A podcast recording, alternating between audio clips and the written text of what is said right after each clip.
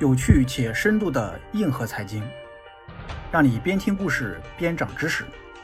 大家好，欢迎收听饭桶戴老板音频版节目，我是戴老板，每周三十分钟，帮你开车或睡前抓住零碎时间听故事学知识。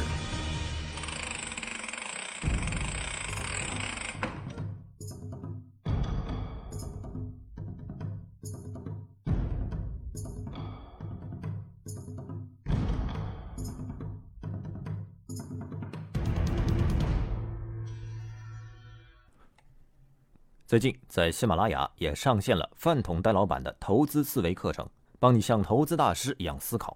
有兴趣可以试听购买。欢迎收听有趣且深度的硬核财经，在下一轮。本期继续与您分享顶级交易谁靠茅台赚了一百亿的下半部分。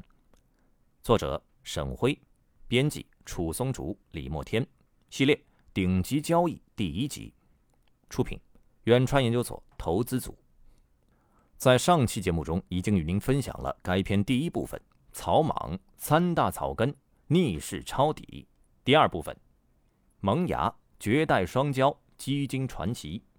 接下来继续来分享该篇第三部分“外敌三大 QFII 架头演绎”。二零一五年十月二十三号，被誉为芒格传人的李路在北大光华管理学院。做了一场以价值投资在中国的展望为主题的演讲，一句“价值投资在中国是存在的”，掷地有声。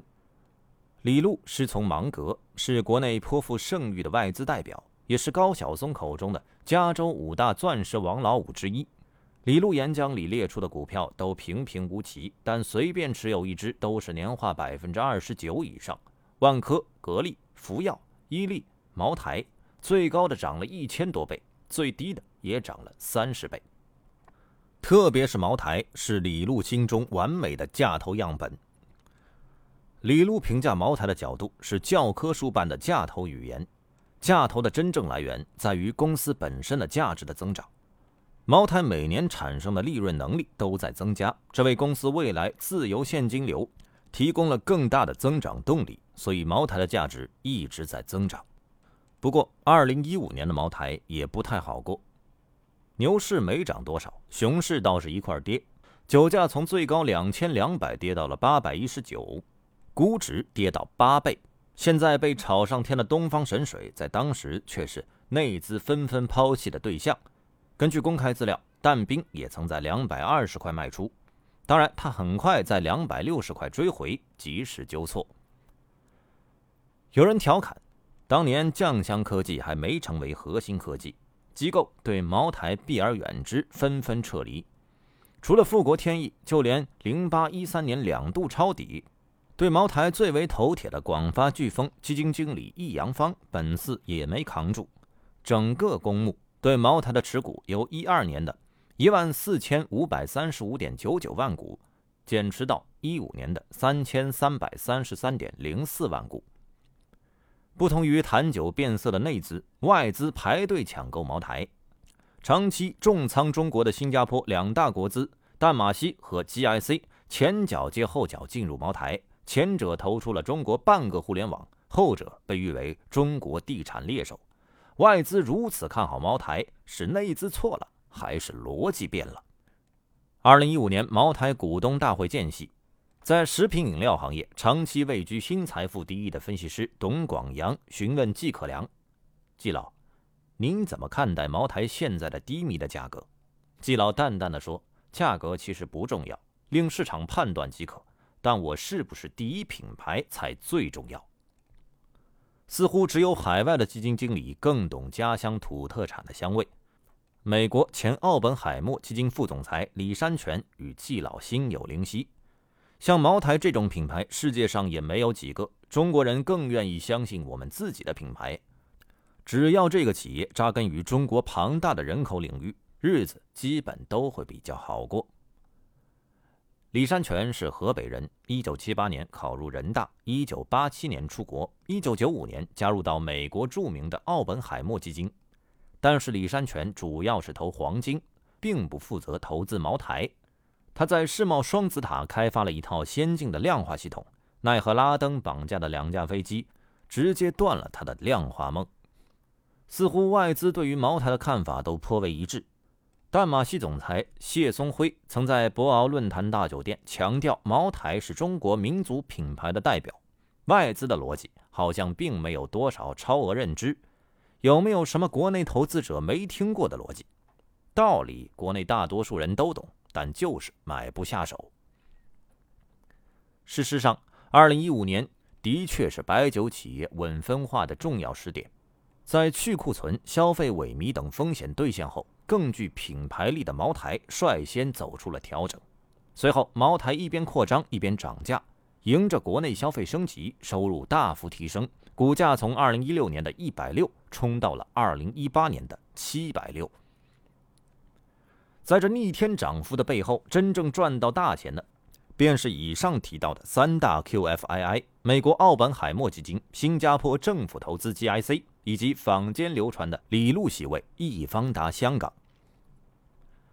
二零一三年，董宝珍裸奔前后，易方达香港第一个买入，随后加仓到一点一四万股，成为茅台第三大股东。相反，内资在外资凌厉的攻势下大举撤退。一百块抛出的筹码被奥本海默和 GIC 收入囊中，三大 QFII 似乎毫不费力便打到了茅台镇大本营，即使后来暴跌到成本线附近，依旧岿然不动。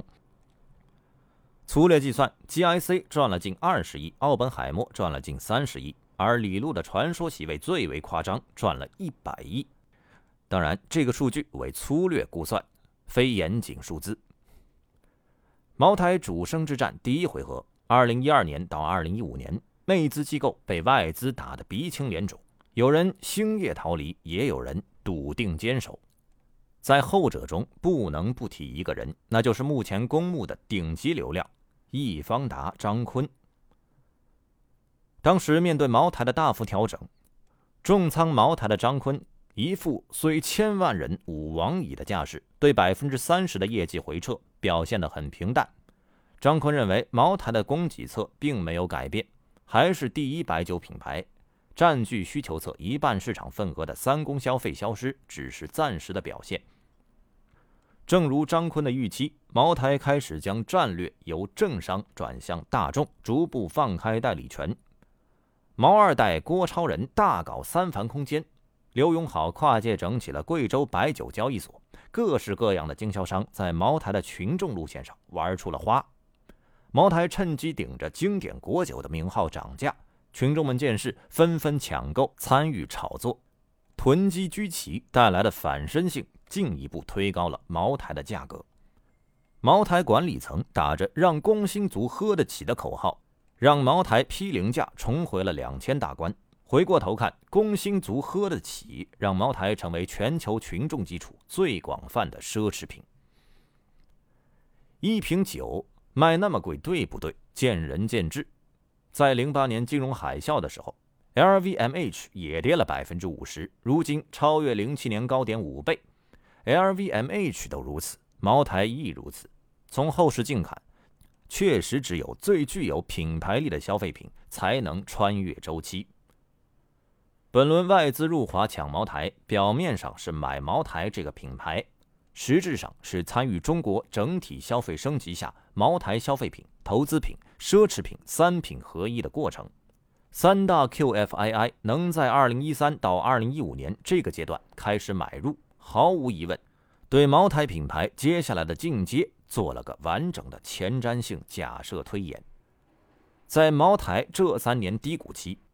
跟持茅台百亿的 QFII 一起坚守的内地投资者不多，持股两亿的张坤算是少数中的少数，这也为他日后的出圈成名奠定了坚实的基础。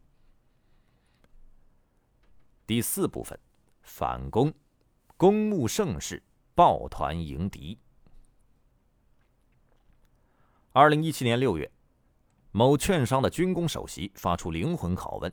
茅台一个涨停顶个中航飞机，运二零及轰六 K 的生产商，茅台加五粮液加洋河等于整个军工板块的市值，这真的合理吗？的确不合理，因为短短六个月后，茅台一家就顶了整个军工板块的市值，都能让首席发出灵魂拷问的，除了军工整体疲软外，就是茅台温酒煮化熊的表现实在太强。一六到一七年气势如虹，达成两年三倍的涨幅。不过有趣的是，在一七年茅台营收和利润大幅增长的时候，QFII 并没有加仓，反而开始减仓。相反，内资机构第一次达成共识，高举价投大旗，会师茅台。二零一七年底，内资第一次体验到了价值投资的快感，机构行情好到爆款基金东方红瑞喜开卖两分钟便售出了十个亿，市场上造了个新词“结构性牛市”。此时，GIC 悄悄地从茅台十大流通股东消失了。不同于主流的乐观表现。刚拿下同类冠军的易方达消费肖楠表达了自己的忧虑。他认为，一八年消费股业绩表现不会再如此突出，甚至有落后于市场的可能性。正如肖楠的预测，二零一八年市场进入了黑暗的一年，高估的消费股随着整个大盘全年如绞肉机一般缓慢下跌，茅台也难以幸免。外部如此魔怔，内部也不消停。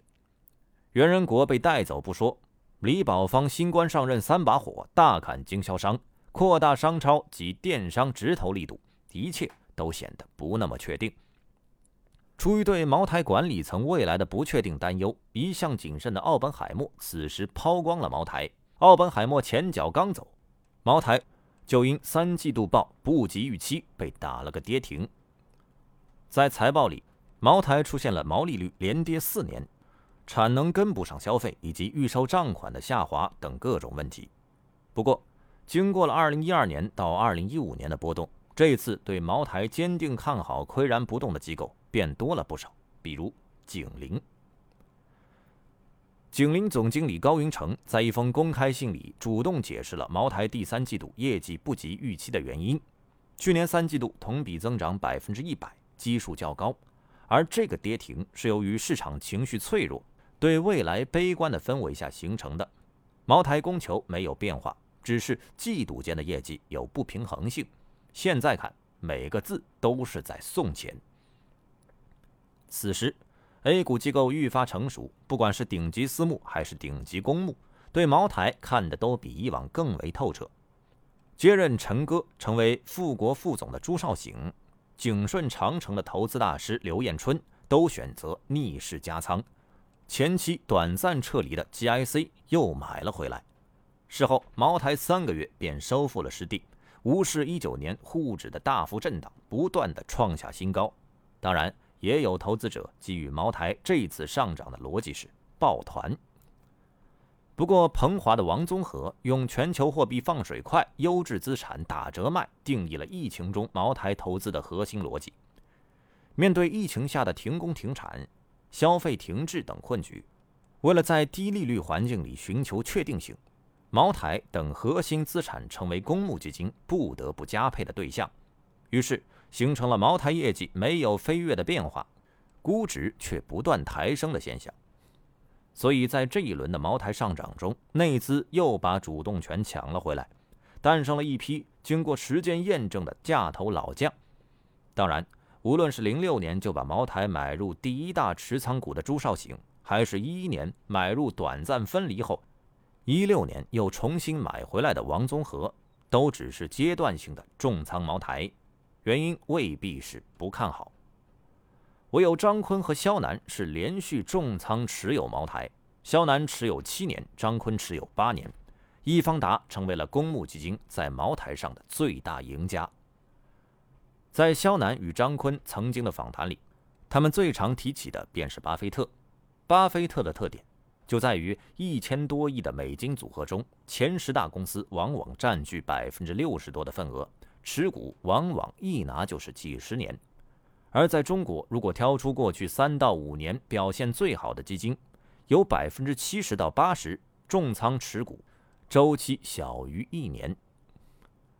从一八年跌停至今，茅台整整翻了四倍有余。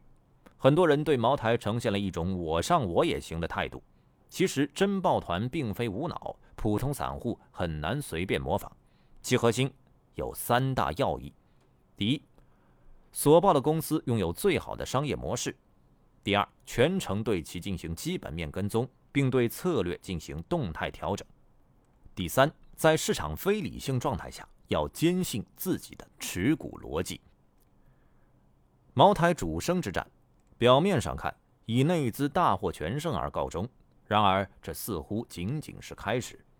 单凭香港结算公司的数据反馈，低调的外资已经偷偷拿下了百分之八的茅台流通股，而其中管理近十五亿规模的资管巨头资本集团，旗下基金持有一百五十二亿市值的茅台，这是全球持有茅台市值最多的单只基金。